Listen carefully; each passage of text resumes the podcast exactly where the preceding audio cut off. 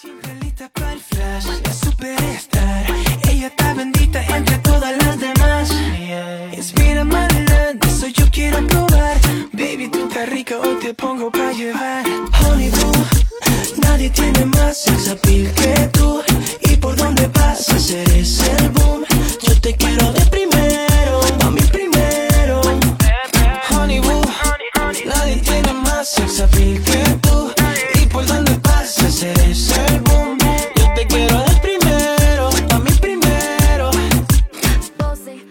享最美好的游戏时光，这里是 VG 聊天室之一周新闻评论，我是苏火。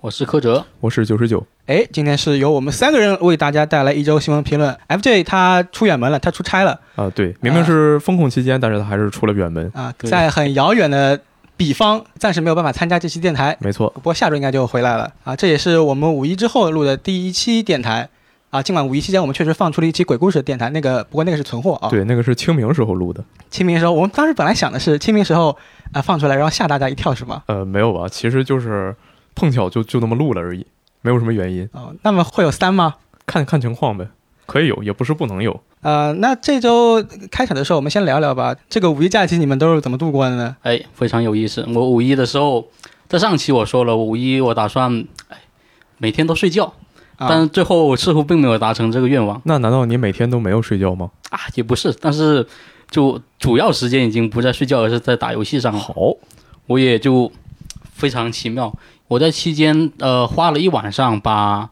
剩下所有老的环的 BOSS 都打了，因为啊之前我其实把地图都舔了个遍嘛，就剩一些 BOSS 没有打，因为当时想试一下不同的流派。最后我发现，哎，迟钝再加个长矛就是最无敌的，那不就还是你之前探图的时候用那套东西吗？对发现探图就是最好用的。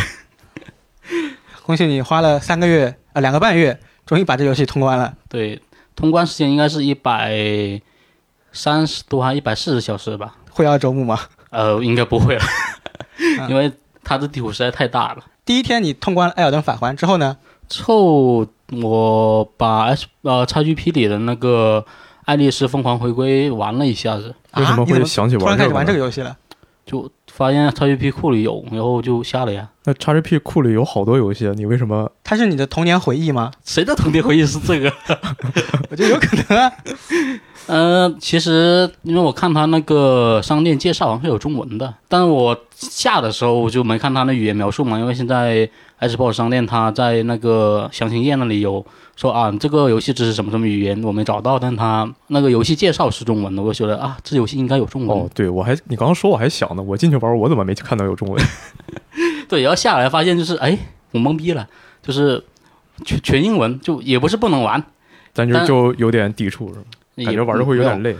其实最主要是呃，它的那个视角控制它不能改，嗯，然后它和我常用那个不太习惯，就有时候就明明因为它是除了故事外，它那个战斗系统也是比较有意思嘛，真的吗？真的。我我倒是没玩下去，一个原因就是我觉得它这个游戏的战斗没什么意思。还挺爽的，其实挺解压的。呃，行，嗯，这做的制作组制作人吧，之前好像就好像一直在请愿说，我想做个续作，我想做个续作。对对对对对，说是剧本已经完成了，啊然后就就缺一个同意，啊、但就是因为那视角问题嘛，所以战斗的时候我经常就是该该盯着敌人，那我却盯着其他地方，就是战战斗很不爽，所以大概玩了半天时间吧，就是第一章应该推到蛮后期的，然后就没有玩上去了，接下来就玩了第三款游戏，就还挺忙的。对，是那个波西亚时光，呃，你是为了这个月的那个沙石镇时光做准备吗？呃，也不是，但确实可以为这个做准备。不过这游戏就是怎么说，有点包罗万象，就是它可以种菜，可以挖矿，然后还有一些各种什么其他事件就都融合在一起，，小镇生活嘛，啥都能干。要素非常丰富。但是我就应应该，就我印象中它应该是个种田的，然后呃跟各种人就镇上人交朋友这种游戏，硬生生被我完成了一个呃工业革命游戏，就我的家全是那种各种机器在那啊烧矿。你是打工人还是资本家？我正在往资本家的路上发展，但现在还是打工人对吧？对，啊，然后基本上就五一我就做了这些事情。那九九呢？呃，相比之下呢，我这个五一假期过得就非常的平淡，非常的无趣了，感觉都没怎么玩游戏。这不过之前我说的也就是五一假期不会怎么玩游戏嘛。呃，首先做的第一件事情呢，啊，就是反思，我的心里只有反思。我看了一下之前两期电台，啊，这可能也不是之前两期吧，最近的一些电台就感觉它的就播放量都好低，然后就呃。看有些评论说，觉得我在上一期的一周新闻评论里攻击性太强了，对柯泽造成了不可逆的精神伤害。这就是友好的证明。这个是好到一定程度才能大家大家且且听我狡辩啊，这个东西啊都是提前安排好的，都是演的，都是假的。陪你的演戏。哎，没错，呃，但总之呢，还是看到有这些评论啊，我今后就不这么干了啊。虽然想这么说呢，但是在这期电台刚刚柯德在说的时候，我就已经在怼他了。啊，关于播放量低，我现在心态已经调整得特别好了。就是我之前一有一段时间也是因为可能有几期播放量有点低，然后我觉得啊，肯定是因为有我参与啊，我嘴皮子不利索啊。然后后来呃，就是有你想一下，就小学的时候，你光是站在班级面前演讲，光是那六十多个人。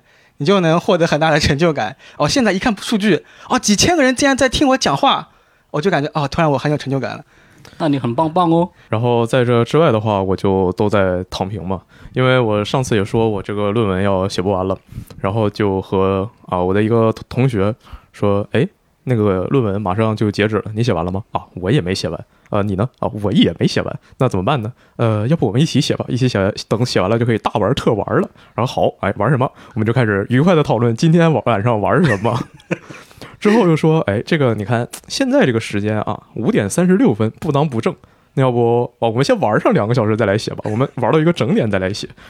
然后我们就开始玩，玩完之后说，哎呀，今天好晚了，学校马上就要断电了，已经来不及改论文了，要明天再改吧。啊，明天再改，明天改，摸了摸了，然后我们俩就躺平。反正就一直到五一假期的最后一天，我们两个才开始疯狂干工。呃，所以就是一个非常无趣的五一假期。嗯我某种程度上来说，呃，也算躺平了，但是呃，其实过得还挺挺累的。五一假期，因为因为我不是之前说了嘛，我试完同乐会想玩那个搭档任务，然后五它时间有限嘛，再加上这游戏一周目可能三十五到四十个小时，我觉得玩得很赶，然后导致我反而睡眠有点不足。呃，然后说回到那个打打任务这个游戏啊，这游戏刚公布的时候，我它其实给人的感觉就是四个男人一台戏啊，让人联想到某款游戏。呃，然后再加上这个男主还有一个小女友，呃，又让人联想到某款游戏。哎，别说了，我 PTSD 了。啊、你说的这个游戏，是否是《最终幻想起源》？哦然后一看的时候，可能觉得，哎，这是一个有点腐向的游戏，再加上它是那个 AVG 嘛，让人很容易联想那个。但其实玩下来的时候，啊、发现它真的是一个腐向的游戏嗯，。没有那种啊啊粗重的喘息声此起彼伏，汗滴流淌在坚实的胸膛上这种场面啊。你你那不是一个腐向的游戏吧？你那是一个呃那种游戏吧你？在想什么呢？我操，你们两个好懂呀！我说的是蒸桑拿呀。啊，这对蒸桑拿也可以有呃内容对吧？呃，开玩笑，其实那个搭档任务里面还真有蒸蒸桑拿这个桥段。呃，它其实尽管有一些我觉得是呃 service 项的服务项的内容吧，但大体上来说，四个男人之间的关系更多是那种互帮互助的、互相扶持的那种呃很热血的友友情吧。羁绊。啊、对，羁绊这个词用的好。然后这游戏我觉得做的最好的地方就是呃人物塑造。然后这游戏那个标题里面有 bond 嘛，b o n d，一方面它指的是情谊，就是字面意思翻译过来。然后另一方面就是指代四个主角，B 就是野兽，是一个武力值很高的怪盗；O 就是欺诈师，是一个美男子啊，但我更愿意称他为一个诡计多端的零啊。N 就是 Ninja，Ninja 是一个风流大叔，但是内心藏着很深的重创。这个 D 就很奇妙了，D 是我们的主角，他是一个 Doggy 小狗，就感觉啊，前面三个人都是很高大上的职业，你叫威震天，他叫霸天虎，他叫大黄蜂，我叫 Hello Kitty，就这种感觉，就特别的这种反差感特别的奇妙。呃，然后这四个人就是通过组成小队嘛，然后一路呃互相帮助，然后慢慢增加感情，最后完成了一整起事件嘛。其实本质上来说还是一个推理冒险解谜游戏。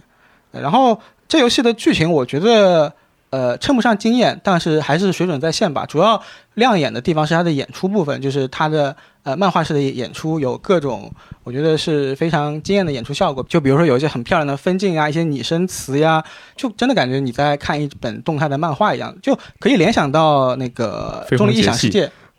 啊、也可以联想联想到 PPT 啊、也或者说是破晓传说的小剧场，啊，嗯，对吧？呃，然后但是这游戏的推理跟潜入部分，我就觉得比较弱智一点，呃，就真的太简单了。它的推理难度大概是这样子的，呃，我举个例子，比如说条件一，你把一瓶可乐放到冰箱里；条件二，冰箱里只有一种饮料，请问冰箱里有什么饮料？就这种难度的推理就特别弱智。那重点还是让你在看剧情是吧？对，呃，它本质上我觉得是一款故事塑造的人物驱动的游戏，潜入只是一个让你有氛围感的部分吧。然后还有就是五一期间玩了一下那个 O W 二的 O W 归来的测测试，不能说二啊，那你作为真正的 OW 粉丝有何感想呢？其实没有玩太多啊、呃因为我身上有一个那个秘密搜查官，就搭档任务这个试玩同乐会的时间限制，我没有办法花很多时间去玩那个 O W。真的？吗？我感觉每次过来看你都在玩 OW。哎，然后呃，再加上它的服务器，这这这个测试版的服务器在美服，我开了加速器还是颜值很高，然后我就只是简单的玩了两把，然后在靶训练靶场里面，呃，试了一下一些新英雄的改动。总体上来说，我觉得它的节奏是变更快了，然后呃，新的改动我觉得更是就是非常有趣吧，但进步的程度没有那么明显，可能把它说成 O W 一点二、一点三这样子比较合适一点吧。尽管从六 v 六改成了五 v 五，整体的体验上来说，我觉得没有太明显的变化，甚至有一些劣化，比如说呃音效呀、UI。当然这是 beta 版，所以呃不能对它有过高的要求吧。之后可能等它出正式版的时候，会有更多新内容那记住你这句话，然后等它出了正式版，你验证一下。啊、我希望他不要打我脸啊。呃，说到暴雪呢，其实这周还有个比较大的新闻，就是、嗯、对这个，在我们经过了可能有十分钟的开场闲谈吧，然后就进入了今天的正式的新闻环节。啊，没事，闲谈就是闲谈，大家只是把我们的电台当一个背景音听的，也不会在意我们聊什么。有道理。呃，然后就是暴雪的这款魔兽嘛，魔兽湖光大作战，经过了一系列的预热，就预告、预告再预告，让人把胃口吊得很高。对，那结果 trailer 呢的 teaser mother 的 fucker，然后一出来，结果啊，就这，你们有什么感想吗？就它明明是款手游，但是宣传阵势这么大，就有给我一种感觉，就特意把大家喊出来，就是为了这件事呀。啊，暗黑破坏神不朽的宣传阵势也很大呀。但那是感觉这两个游戏量级就不一样了呀。对，这就是一个让爆白和爆黑都沉默的作品。我到那天看他公布，然后我就第一时间到处呃点开这个相关新闻的评论区，我就想看看大家都什么反应，因为我不是特别关心嘛。然后我最开始就以为它会是一个魔兽世界的东西，对，我觉得很多人对它期待都是一个手游上的 MMO 魔兽。对，但是仔细一看才发现啊，这是魔兽争霸。但是 RTS 这个东西，它在手机上又不是那么好实现，做出一个这样的游戏，我觉得也还算能让人接受吧。就它的卖相现在看起来还行，呃，只不过就现在我们也指望不上暴雪有什么新的花样能引领了业业界了。这最好它就平平稳稳的，别搞什么骚操作，那就没问题。嗯，这款游戏更多大家都觉得都是一款呃皇室战争类的游戏嘛。啊，然后其实呃暴雪之前他们的开发者还出来解释说，哎，我们其实都玩了很久的皇室战争，我们也很喜欢这游戏。但我们的游戏跟皇室战争还是有点区别的，就比如说我们家的队长呀，就是每个势力都有各自的队长，他能带领小兵冲锋，然后包括还有有高低差这种东西。而且我觉得最主要的一点区别是，这游戏它主打的应该是 PVE 内容，包括甚至还有团本 PVE 内容。我觉得这一点是主要是跟皇室战争做出区别区分的。然后包括还有就是，呃，他已经明确了嘛，我们没有开箱，呃，没有 NFT。尽管感觉这年头没有 NFT 已经是很多公司的一种营销话术了。反正现在 NFT 也市场暴跌了，对吧？是的，我的话，其实尽管骂归骂哦，但是它出来的时候还真挺想玩一下的，就因为它是 PVE 而不是 PVP。如果它确实足够休闲的话，平时有空的时候随时打开手机来一把的话，我倒还可以接受吧。我觉得暴雪对这款游戏的定位也是，呃，特别休闲的那种，就是呃，它可能是炉石酒馆里的。角落里面放着一台街机，然后这台街机里面就在运行着这款游戏，就是一款比较休闲轻松的游戏。我觉得这样就，反正过段时间 beta 应该会在外服开启了，然后这这几天一些试玩视频也已经出来了，大家可以期待一下吧。我我真觉得骂归骂，到时候玩的人还可能还会不少。五一期间呢，除了暴雪发布了新的手游之外呢，还有一件比较大的事情就是，SE 把自己北美的工作室给卖了。而且卖的还特别低。柯泽那天你你是值班的，要不然你来介绍一下吧。可以，就那个恩布雷萨集团就宣布，就他们要拿出三亿美元就买了一批东西嘛，就其中包括水银动力，然后易夺的蒙特利尔，还有 S E 的蒙特利尔这三家工作室，然后呢还有古墓丽影、杀出重围、神偷，还有凯恩那个遗产，就差不多五十多款游戏的那个所有权嘛。现在应该是已经谈妥了，但说是还这个交易还需要交给那个监管部门进行审批。最终就如果能拿下来的话，应该会在本财年的那个第二季度，也就是今年的七月到九月就完成收购了。那其实也挺快的，甚至比微软收购动视暴雪还快一点。可能是金额有点小，那个要 倒也有可能。呃，我觉得三亿真的少了。呃，对，就比较让我意外，就这三亿居然就拿下了那么多东西嘛。我觉得光是古墓丽影一个 IP 可能就不止三亿，当然可能真的就是这这几年古墓丽影这个系列有点没落了，然后就导致 SE 决定贱卖这三个工作室，包括这批 IP。他在公布收购的同时呢，就说了一下，古墓丽影现在整个系列全球的累计销量是八千八百万份。然后这个重启三部曲就是重启的《古墓丽影：崛起》和《暗影》三部的销量是三千八百万份。这个销量其实看着很多，但是 SE 它不一定赚得多，因为《古墓丽影》系列经常会打折，就是它发售之后很快就会打折，而且打折非常频繁，就有点令人感叹。因为当年这个呃崛起。微软是花了一亿让它在 Xbox 上独占一年，结果现在整个 IP 打包，连其他东西一起打包，才卖了只有三亿。嗯，我终于知道 SE 为什么前段时间把漫威银河护卫队放到那个 XGP 里面了，最后捞一笔，然后再跑。但是这就又有一个问题是，SE 他把这个北美分部卖掉之后，他手里的呃自己的海外 IP 可能就只有那个呃先驱者、奇异人生和那个叫什么来着，正当防卫了。为什么要把正当防卫留下来呢？可能是那个东西就就算你拿去白菜价卖都没有人买，打包费可能还贵一点，对吧？然后这个收购方也是业界知名的一个经常买买买的厂商了，就是这个恩布雷瑟，它已经是 Gearbox，然后申银、THQ 跟 Q Nautic 的母公司旗下，其实能数的 IP 真的挺多，像地铁离乡、无主之地、暗黑血统，嗯，小小梦魇这种，我觉得可能你说超一线的话。称不上，但绝对是叫得上号的 IP。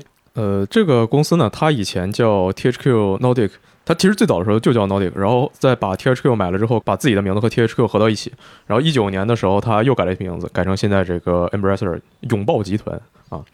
呃，就其实大家打开任何一个游戏媒体的网站或者微博，你搜索这个公司的名字，出现的只一般只会有两个结果，一个是他又买了谁，或者是他在某次财报里说他手里有几十个新作正在做。一般大家看到相关的消息就随便看一眼也就算了，就甚至还要上去阴阳一句。呃，但是其实呢，这个 Embracer 他没跟你开玩笑，他是真的家大业大，手里有十多个发行商、几十个开发商、一百多个工作室，下属的做的东西呢，肯定也算人母公司的嘛。所以说，一年要出几十个新作，就是真能做到的。对我以前发他的财报的时候，他就是会说我们旗下，我记得印象最深刻的一次吧，就是我们旗下有一百多款项目正在开发中。嗯，是的，他经常说这种话。就让人很瞠目结舌，不知道这个公司从哪来这么多钱。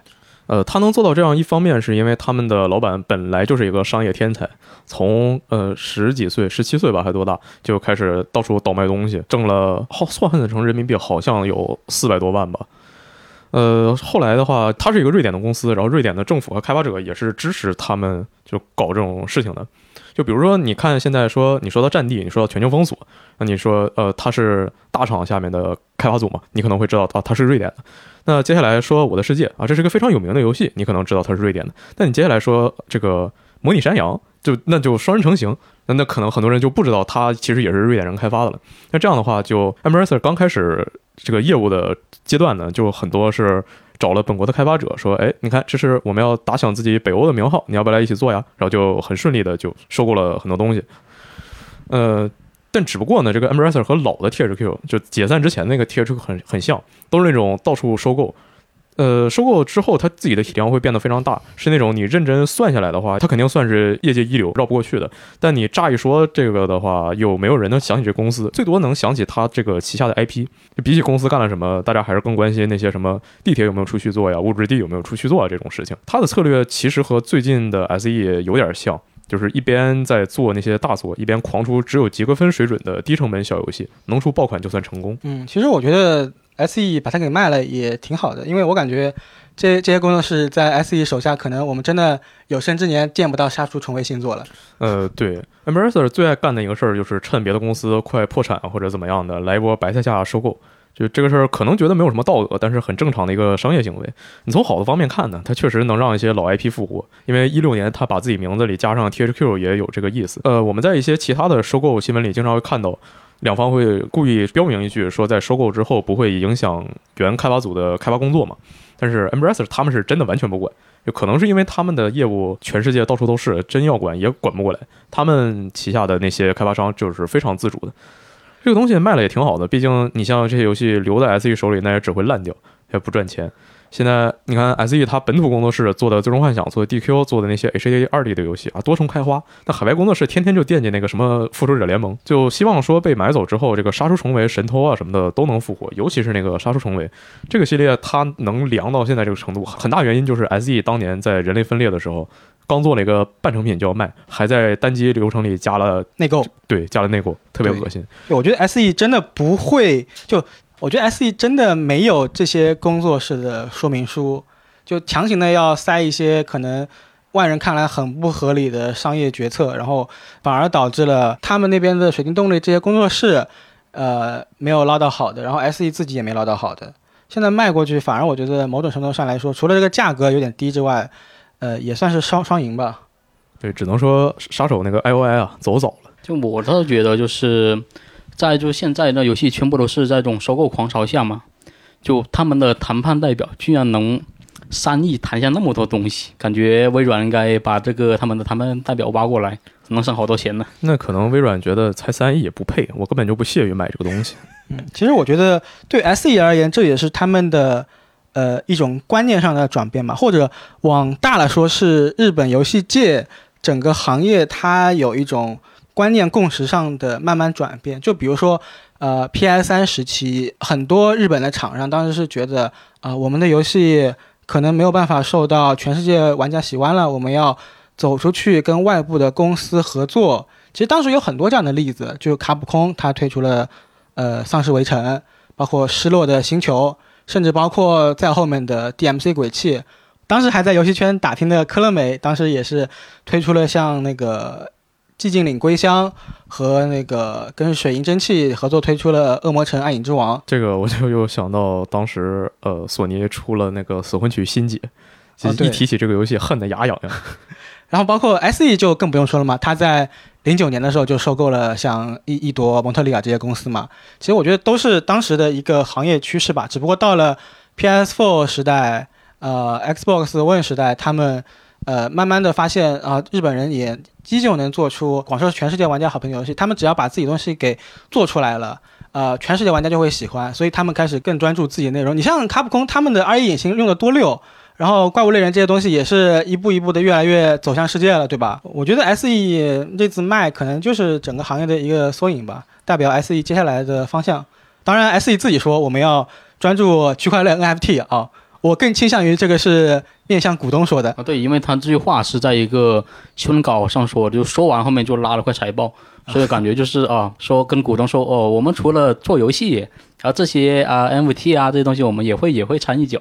所以应该不是，就是说那边是大头，嗯，然后说到 SE 吧，正好其实也有一个跟它比较紧密的关系，就是吉田直树，呃，在优衣库的一本杂志上说，哎，最终幻想十六我已经到最终开发阶段了。对，他在什么正经的游戏各种采访里什么也没说，然后在这个优衣库的采访里说了这个话。对就最终幻想十六，我前段时间就还想说，他这游戏基本上就是。当时放了一个很长的一个宣传片嘛，啊之后就很少有消息了。嗯，然后我还想说，哎，这么长时间没有动静，然后是不是吉田他做那个那个最终幻想十四六点零就做的太皮了，就星座可能这边来不定。哎，没想到这这次来了波大封闭开发，就他说是项目已经在最终阶段了，就是其实没有放出更多消息嘛。但是就这么一句话，我觉得还是应该可以相信的，因为我。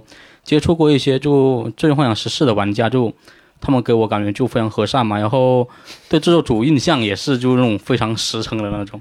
啊，我跟你说，六点零尽管广受许多玩家好评吧，嗯，但其实它的游戏的平衡性被也被很多玩家骂。哎，没事，好玩就行嘛。就玩家喜欢就可以。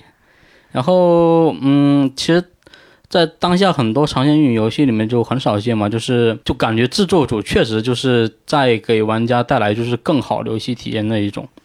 然后，既然就是 FF 十四的那个六点零版本，就是玩家这边评价还不错，我觉得就是吉田同时负责的这个《最终幻想十六》应该也不会差吧，就期待他什么时候能放出更多消息。我对这个游戏的感觉就是好急啊，好想玩。虽然我也不是什么系列粉丝，虽然说从这个呃《最终幻想十六》的第一个片子放出来，我就觉得这个这这游戏的角色设计都太土，但实际上我每个星期都要把当时那个呃宣传片找出来再看至少一遍。对，就最后那个两个那个蛮神就那个对打，你就觉得特别燃。那他现在说是最终阶段，但是这个正式的宣发就还没开始嘛。最早也得是明年才能做出来，今年毕竟还有那个 Forspoken。然后他之前说是新的情报会在今年春季公开，那只能说留给 SE 的时间不多了。现在已经五月了，春季很宽泛的，春季这个大家 SE 想定义什么时候就定义什么时候。呃，行。但是他在这次的采访里说，希望那些步入社会并对自己说现实不像电子游戏那般甜美，然后才离开了最终幻想的人，能因为这个最终幻想十六重新回想起当年的热情。我就对这个说法还挺好奇的，不知道要怎么传达。我看到这句话就觉得，哎，吉田太会说话了。啊，这句话看得我都有点热泪盈眶，你知道吗？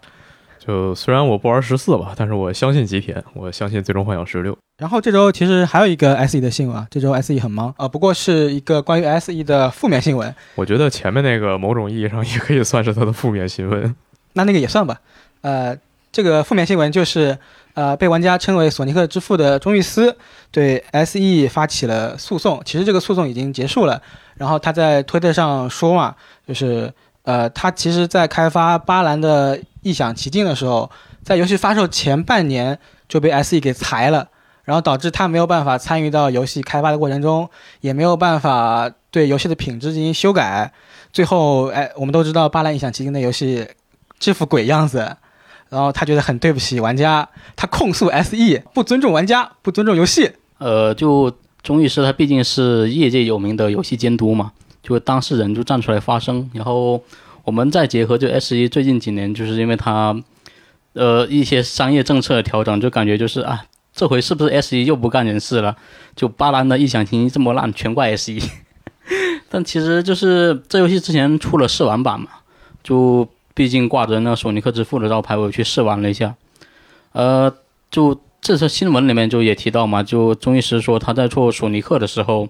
就离游戏发售还有两周，但他还在做内容调整。但就试玩那部分，就给我感觉来说，就这游戏再给他半年，不不管不管半年，再给他一年，可能这游戏都很难成为一个还说得过去的作品。这个游戏想成为一个说得过去的作品，就直接回炉重造就完了。对，就它其实是一些游戏最基本就最本质那种东西不太行。对，而且就有一些游戏理念也非常老旧，就比如像评论区里说，就它很多操作都放在一个按键上，就像现在就。像比如说 P 五，它把所有按键都用上了，但是你就把所有一个所有操作放在一个按键上，就很老旧。有，这不是 Apex 吗？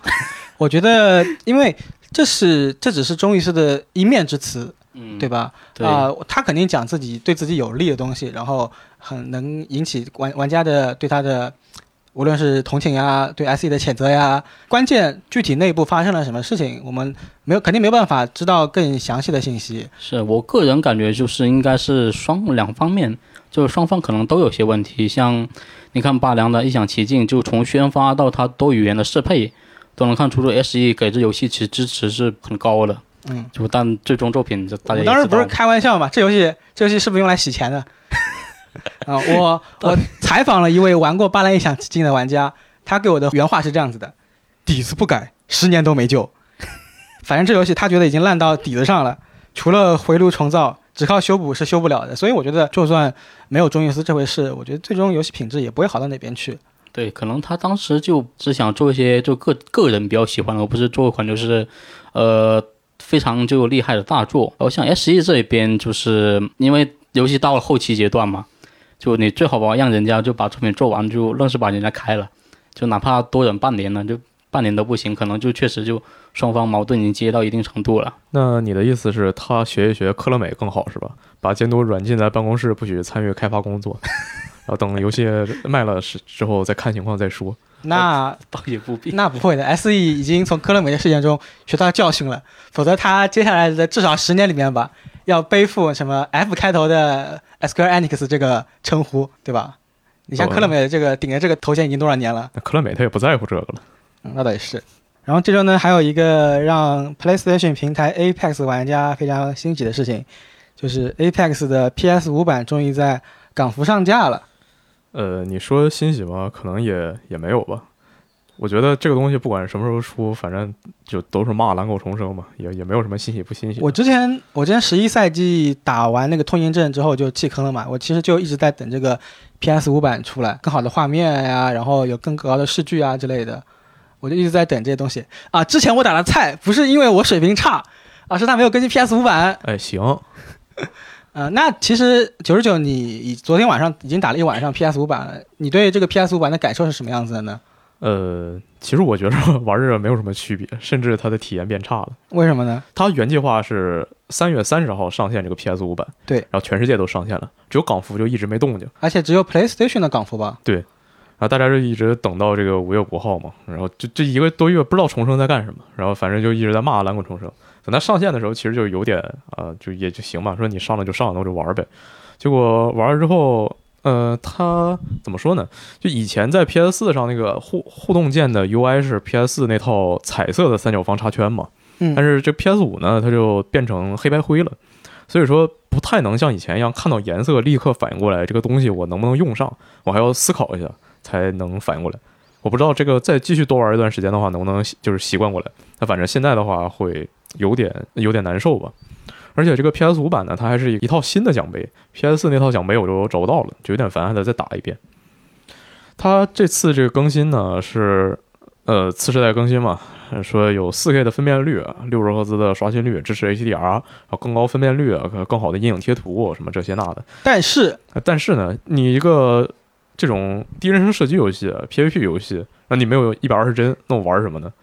他之后还说会改这个自适应扳机，但自适应扳机我估计就算他真有，我也会把它关掉。嗯，一百二十帧，他说是日后更新，对吧？对，他说未来改善什么音频，我不知道他要改善什么音频，可能是改善普通的音效吧。但那些什么出了 bug，然后导致音效丢失，莫名其妙被人摸到背后打一个满背身，我觉得这种东西他是改不了。那重生也就这样了，到头了，他就是下一个 DICE。嗯，然后他其实 Apex 他新赛季马上也要上了吧？十三赛季对他新13赛季的英雄已经开始预告了，五月十一号上线。新的英雄应该是班加罗尔他哥吧？对，就是班加罗尔一直在找的杰克逊。班罗尔他从最开始这个角色的设计，参加 Apex 的比赛的目的，就是要一方面找他哥，一方面是筹回老家的路费。但现在呢，就啊、这个宣传片就体现出他哥非常的，也不能说非常吧，反正就有点不够意思。在直播里看着他妹妹参加 Apex 比赛拼死拼活，然后他自己啊娶了老婆生了小孩，在老家过着幸福美满的小日子，结果被迫才加入这个 Apex 比赛。最开始还不想袒露自己的身份，还是被发现了，然后才承认这个事，就感觉有点想看看下赛季的剧情要怎么演。嗯，他这个英雄的技能是放盾，让我这个嗯守望先锋玩家很亲切啊。对呃，但是让很多 Apex 玩家非常不满。不过现在守望先锋归来的测试里面，其实已经把盾大砍了，反而 Apex 里面把盾给加了进去。对啊，就很多 Apex 玩家就说，你看隔壁守望先锋就那种卸游戏，他们都知道把盾砍了，重生你现在居然还往里面放盾。我看到这个那个他的大招，然后我的另一个 DNA 又动了，就是他那个大招是放一面类似城墙的东西吧，对，然后一个宝具名脱口而出，什么已然遥远的理想之城，就是那个马、马修的浓，浓度太高了。啊就是真的很像啊。但你就是现在就很多人会说，呃，Apex，你看它现在一共是就不算这个新英雄的话，是有两个盾，一个是直布罗陀能放一个罩子，嗯，能挡住所有攻击啊、号称是这样，但实际上这破游戏总有总有各种 bug。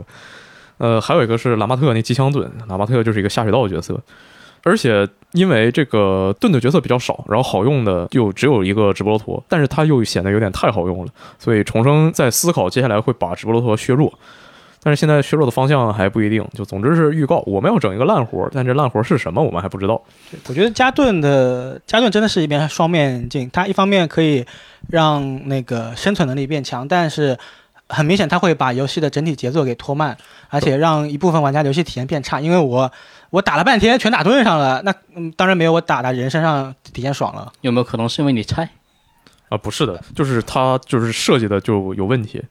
比如说直布罗，它那个罩子是一个就是半圆形扣在那儿，然后就是说你要怎么削啊？你干脆把它这个双面防弹的罩子，你把它弄成一个单面防弹，然后你在这里什么可以六十米内啊跳来跳去，可以把半径缩小吧？呃，这个都不好说。反正这么多赛季打下来，一点点暴露出的一个问题就是重生，它就可能说你它做这个第一人称射击游戏做的手感。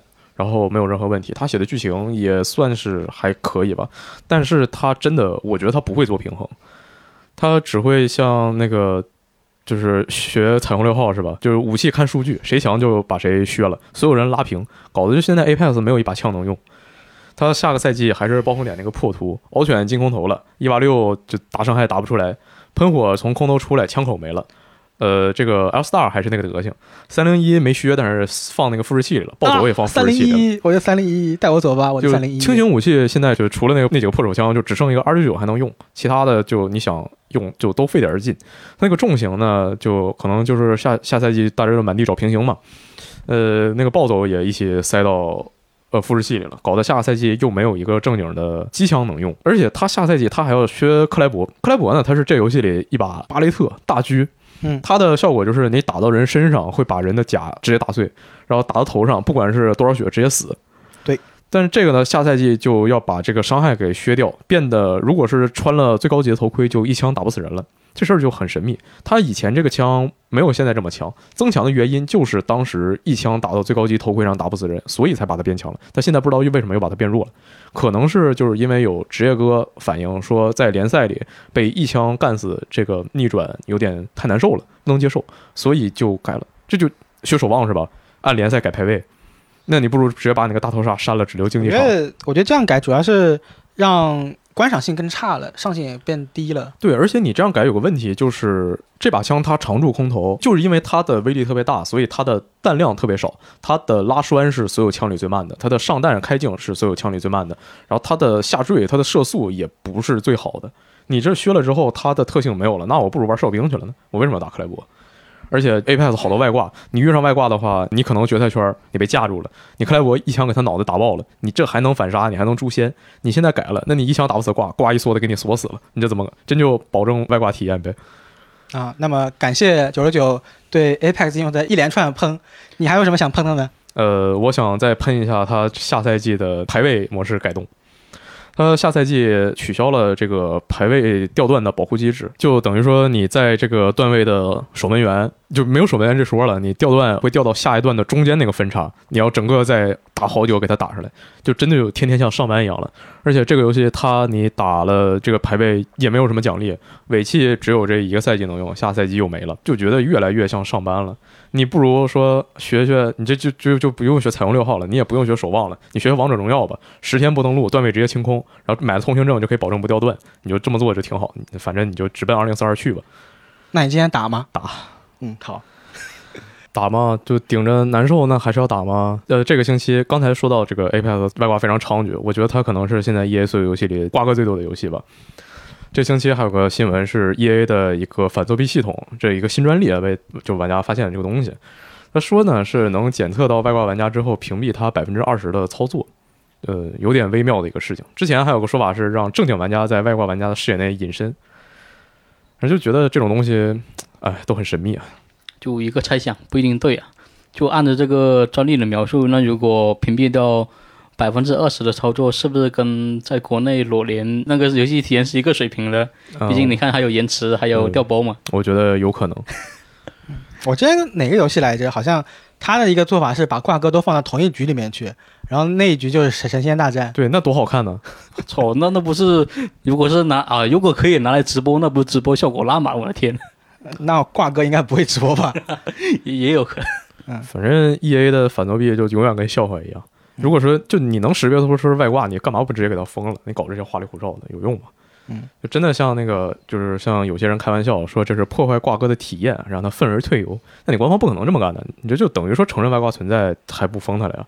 那以后真的得开挂保平安了。你毕竟说，如果现在在 Apex 里，你利用了一个什么 bug，你就会被光速封号啊！你这个断了重生的财路啊，就是跟他杀了他的父母一样。那你开挂呢，你反倒就好吃好喝的给你供着，那就很神秘吧？主要这游戏也是个免费游戏嘛，成本真的太低了。嗯，对，那么反正祝我这个正打算十三赛季回坑的玩家能少遇到这种问题吧。只要你不打排位，问题就不大。你打排位可能直接被人撞死。那这没有关系，我主机版，我呃不，我不跟 PC 玩家联机的。不是，是因为这次他在青铜下面加了一个新段位，而且又没有那个吊弹保护嘛，你可能会遇到很多摆烂的人，就在低端局炸鱼。然后说完了 Apex 跟 EA 呢，然后下一条新闻是广州海关拍卖了一批依法罚没的主机跟游戏。这批货呢，其实有二百八十台 Switch、二十四台 PS 五、二百三十盒 Switch 游戏卡带以及十四套 Switch 游戏卡套装。呃，其实已经结束了嘛，然后它是从五月五号开始拍卖的，五月六号中午，就是我们录电台之前就已经结束了，最后成交价是六十五点五万。我觉得这个价格其实有点跟我想的不太一样。我简单算了一下，这批货按市场价卖，其实就差不多是这个价格，但六十五点五万还不算手续费，以及不算运费，包括之后的可能的仓储费，加起来感觉这个拍卖的买家亏了。对，我也感觉就是他卖到这个价就已经亏了嘛。就因为一我看就是我们一般是按市场价来算这个这批货的那个价值嘛。那如果是按渠道商的进货价来算的话，如果是真有就是哪个店铺想要大批量进货，那肯定不会来这，因为肯定会有比这个拍卖更划算的选择嘛。还有第二个就是它的那个储存成本，这是一批很大的货，嗯，就你除了你拍一下这批货的钱，你要手续费、运费，还有你最后还有那个储存的成本，然后那么多地方那么多东西，你得找地方放嘛，这不得租个仓库，然后这又是一笔成本。最后一算的话，成交价就如果你成交价只比那个起拍价高一点点，高一丢丢，嗯那就肯定是还有赚头。但现在整体算下来，就感觉这交易就不是很划算。嗯，我做一个法盲啊，更详细的内容大家可以去听以前罗斯特跟乌鸦聊的一期，呃，关于走私游游戏的那期电台。然后其实这一一个新闻呢，我看到它那个拍卖页上其实写着，就是如果你要进入市场流通环节，那还你还得自己去弄，呃，销售的资格证。然后这可能又是一笔很繁琐的流程。没错，海关它不会限制你把这个东西搞到手之后怎么处理，但如果你真正经要拿它去卖的话，是需要相关证明的。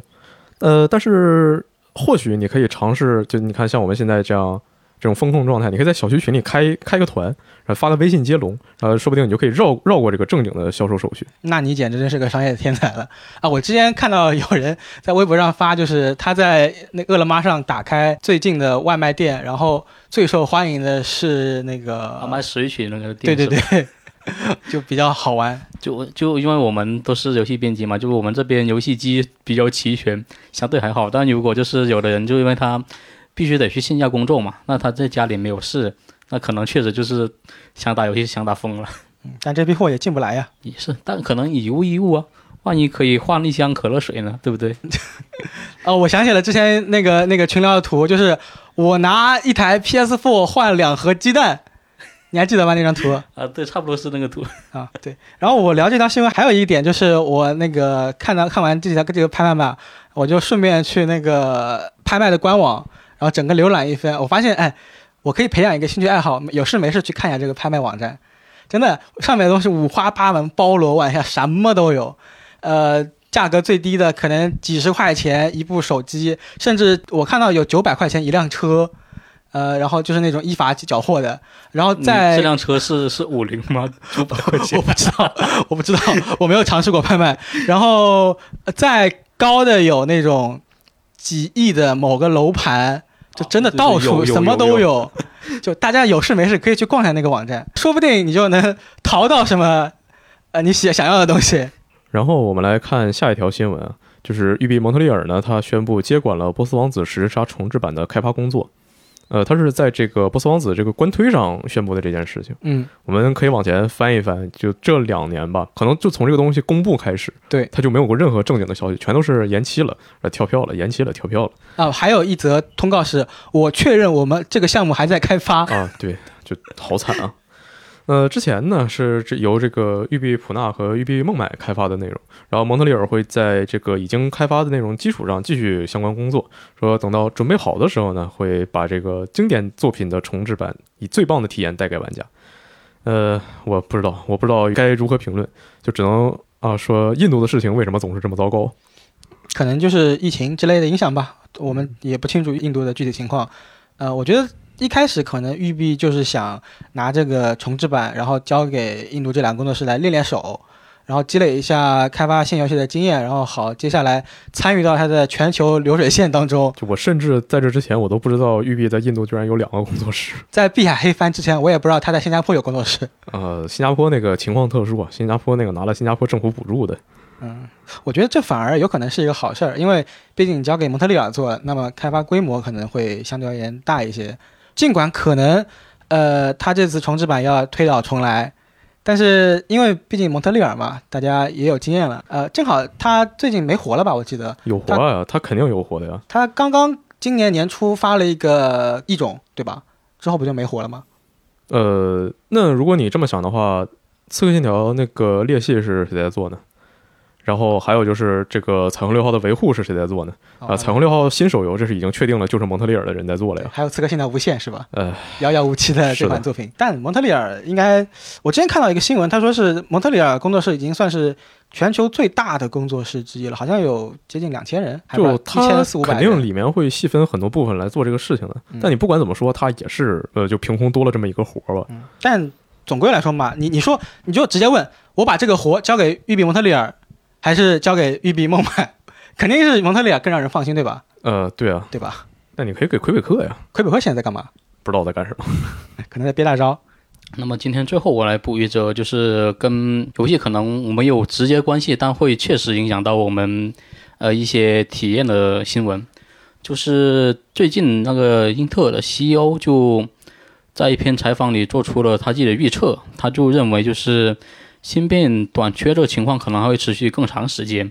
就他之前推测应该是在二零二三年大概就就就可以就解决这个事情，但现在可能要推迟到二零二四年。我感觉每个月我都会听到这样的话。对，就因为特别是这几年，因为受疫情影响嘛，就基本上大家说啊，情况在变好啊，然后另一另一拨人会跳出来说啊，情况还会变糟，就但是我反复横跳。甚至我感觉这已经不是预测了，他有时候说出来就是为了安抚厂商，有时候说出来就是为了刺激供需。嗯，在疫情刚开始的时候，大家就有人说就是啊，我们某某某什么时候会啊产能会恢复？当时我就其实不太信，因为它芯片提产不是很简单的事情，可能会有朋友认为就是啊月初领导开个会。啊，月末人手和生产机齐了，然后快的话两三个月，可能慢的话半年，应该就产能问题就解决了。其实不是这样子的。呃，去年年初就是二一年年初的时候，就看到很多有有些网友吧，就非常乐观认为就是，呃，芯片短缺可能就是二一年年末应该就结束了。然后现在来看的话，就是比如说显卡吧，它现在价格确实是回落，但其实是因为有大量的矿卡涌入市场，然后并不是解决产能问题，而且就硬件的产能，你们知道吗？就非常玄学的。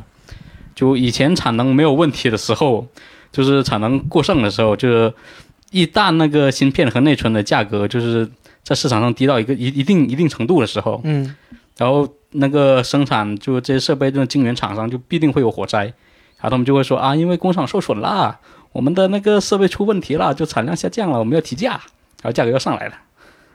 然后唉，所以我就感觉，如果可能的话，等上海解封，我赶紧得买一台 S 叉吧。我确实就不想再等了，因为芯片短缺这问题，我个人认为啊，就一两年内还是解决不了。嗯，如果可以的话，等到上海解封啊，等到上海解封就可以把你叉拿回去了，开不开心？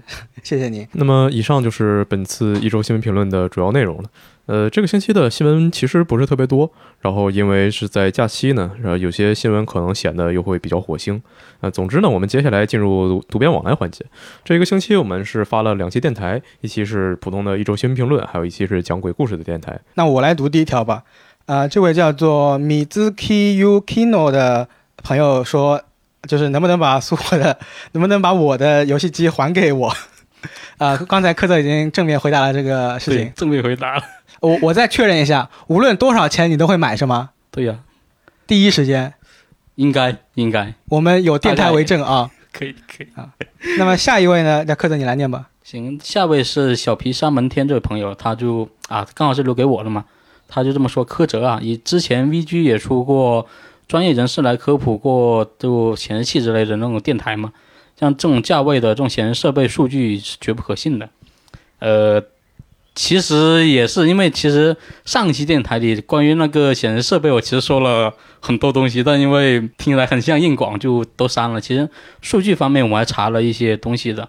呃呃，背后就可能会有什么水分没去了解过，但综合来看呢，是一个比较不错的设备，就我也还是比较重，因为它一些缺点我也可以接受。那么下一期就是鬼故事的电台了，那么就由主讲的九十九来读一下评论吧。这位叫做不停更的 S 君的用户呢，他说：“身为一个画恐怖漫画的，特别羡慕写恐怖小说和做恐怖游戏的，漫画的审核尺度让人痛不欲生。”呃，还有这位叫尼南谷的朋友说，好像有喷麦的情况。头戴式耳麦的话，记得把麦克风抬到鼻尖，远程口口语考试必备的技巧。呃，看起来有点蠢。啊，我们学到了啊，但主要是因为是远程录制嘛，像开思米其实，呃，只能通过远程的形式参与到我们的电台。然后我们这边设备还好一点，他可能就只能用，嗯，手机之类的设备来手机或电脑，因为这类麦克风它其实就比起一些专业录制设备来说就差一点嘛。我记得当时好像好像录的时候也没听到有这么严重的喷麦的情况，后来剪的时候才发现的。呃，总之感谢你的建议。然后关于第一条评论呢，我觉得可能写恐怖小说的跟做恐怖游戏的反而更羡慕画恐怖漫画的，对吧？说不定大家审核标准都很高，都很严。嗯，反正都是别人家的孩子，羡慕就对了。对。然后之后呢，这就这位叫做大雨多多的朋友说。可以再来一些更恐怖的，就是语速可以慢一些，说的太急了感觉。呃，我倒觉得我有些地方可能语速有点太慢了，然后也有一些奇怪的停顿。呃，再就是呢，一个人说这么多东西，其实有点累，有点喘不上气。如果说以后能分给大家啊，每个人讲一个，然后轮着来讲，那可能效果会更好一些吧。那我们人人都是民俗大师啊，没错。但你有想过，你之后再聊的话，还有什么内容吗？就。你觉得日本日式的民俗故事，你已经还有存货吗？还是说之后你要开辟别的战场？这都无所谓的，到时候看情况嘛。而且，嗯，也可以讲一些自己亲身经历的，也可以就是在网站呃征集用户投稿，对吧？那倒也是，啊，我们念观众的鬼故事经历。对啊，念一些更更贴近生活的，然后说不定会更有感觉呢。嗯，然后之后呢，这位叫做忘泉 New Tide 的朋友说，感觉 BGM 比故事更可怕。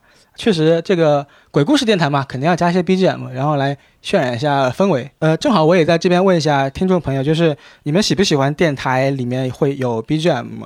因为之前我在呃剪三角战略那期电台的时候，也有很多观众在下面评论说，呃，觉得 BGM 有点吵，呃，或者说是声音比较大之类的，然后影响到他们的听感了。然后我个人其实会比较倾向于想加一些 BGM，我感觉这样子可能。更有氛围感一些，反正就是，呃，欢迎大家来提一下意见，或者说是分享你自己的看法，然后我们这边也会聆听你们的意见。除此之外呢，我们前段时间还发了一期新游乐坛的节目。嗯，对，毕竟五月份到了嘛，肯定出一期星游乐坛是，呃，必须做的事情。呃，我看到很多评论说啊，你主讲的部分为什么没有像《言语献祭》啊、《狙击精英五》呀这种？呃，我确实，我道歉，这边准备时间不够充分，然后来不及把这些东西写成文稿，然后最后只有在最后的发售表里面提一下。啊，之后我尽量涵盖尽可能多的比较热门的作品，然后给大家更详细的介绍出来。然后也有一些朋友就是对开场那一句。这个月有好多好多好玩的游戏要发售了，就这句话很有感触，那就说明我卖情怀成功了啊！我这种我这种骗弹幕量、骗回复量的手段有很好的效果。哎，好的，主要是这句话吧，他有时候说的时候并没那么合适，对吧？万一有个月有一个月确实是淡季，你说这话有点昧着良心，对吧？但是它确实能传递出一种很积极的，呃，跟朋友分享游戏那种快乐。然后我看了一下接下来几个月的游戏发售表，然后游戏少这种顾虑可能没有那么必要，所以接下来可能这句话应该会常驻在节目当中。呃，前提是《星游乐坛》这个节目本身常驻啊。对，然后正好说到《星游乐坛》嘛，呃，五月份你们两个有什么可能会玩的游戏吗？我可能会玩一下《霎时正时光》，毕竟那个。都都那个前这个游戏我都打的那那么长时间嘛，刚好做要准备。那九九呢？呃，其实我可能只会玩一下 Apex 的新赛季吧，因为 嗯，接下来就是狂暴的改论文，然后马上要答辩了，没时间玩呃太多别的游戏。但其实我感兴趣的游戏倒是还有不少的，比如说这个呃五月十九号会发售的这个《吸血鬼之壁是绝唱》，它是一个呃黑暗世界这个世界观下的衍生游戏吧。呃，黑暗世界这个世界观我本身是比较有兴趣的，但遗憾的是。好像近几年来，这个世界观下游戏就没有一个好玩的。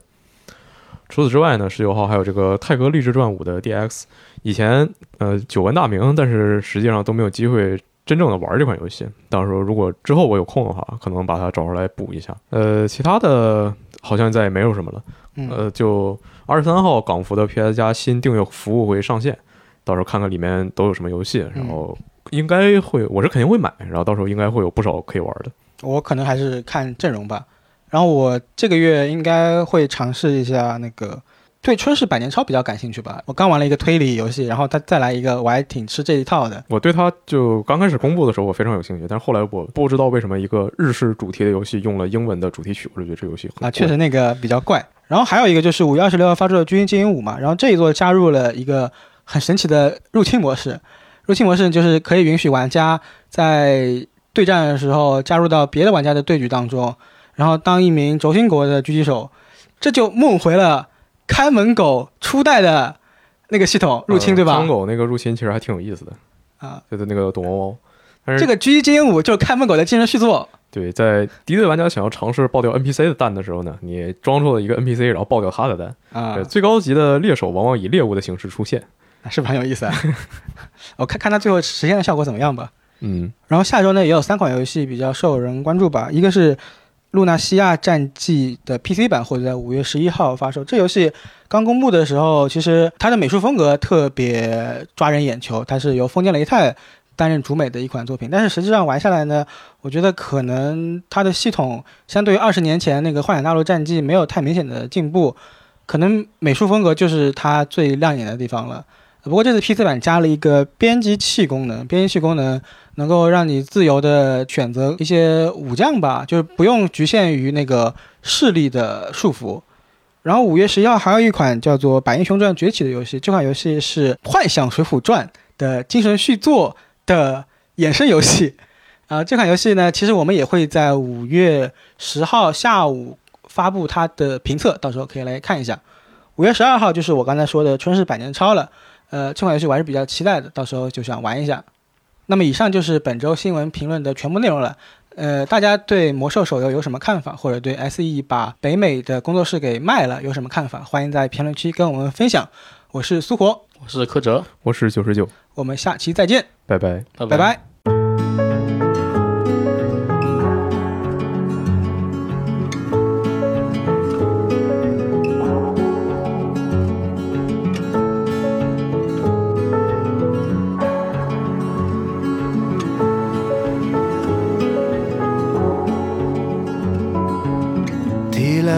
Belle chose qui me soit arrivée, une chance que la vie m'a donnée. L'équilibre et l'indépendance que j'aime, la clairvoyance dans mon poème. Depuis toi, j'ai du fun à jouer le jeu, belle éclaircie dans mes yeux T'es un éclair dans mon sang génie, le roc en dessous de ma folie, t'embellis ma vie, t'embellis ma vie.